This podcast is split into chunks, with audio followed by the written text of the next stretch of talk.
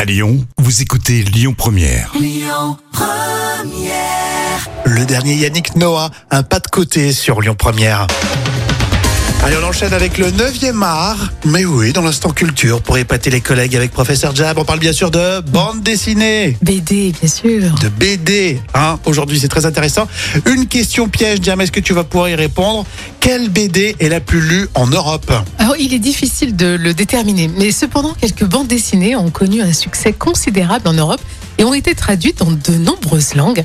Et l'une, bien sûr, des, des bandes dessinées les plus populaires, c'est Astérix, Eh oui. une série de bandes dessinées euh, franco-belges qui est créée par le scénariste Gos- René Goscinny et le dessinateur euh, Albert Uderzo en 1959. Mhm.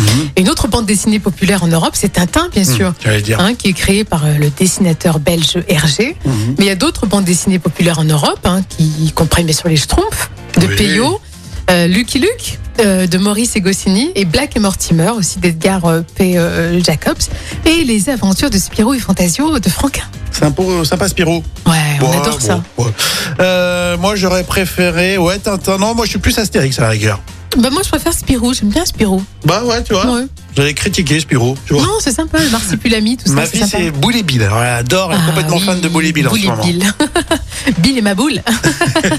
Non, mais ça marche bien cette BD. et C'est vrai que bon, ça, ça vieillit bien en plus, hein, toutes ces histoires. Oui, c'est vrai. Puis le, le- le dessin, le graphisme est super bien fait. Les, les dialogues sont gé- géniaux, il faut dire ce qu'il y a. hein. Les moments cultes de la télé tout à l'heure avec Coluche qui présentait une émission sur Canal. C'est très drôle. Et euh, tout de suite, on continue avec euh, Pascal Obispo sur le. Écoutez votre radio Lyon Première en direct sur l'application Lyon Première, lyonpremière.fr et bien sûr à Lyon sur 90.2 FM et en DAB+.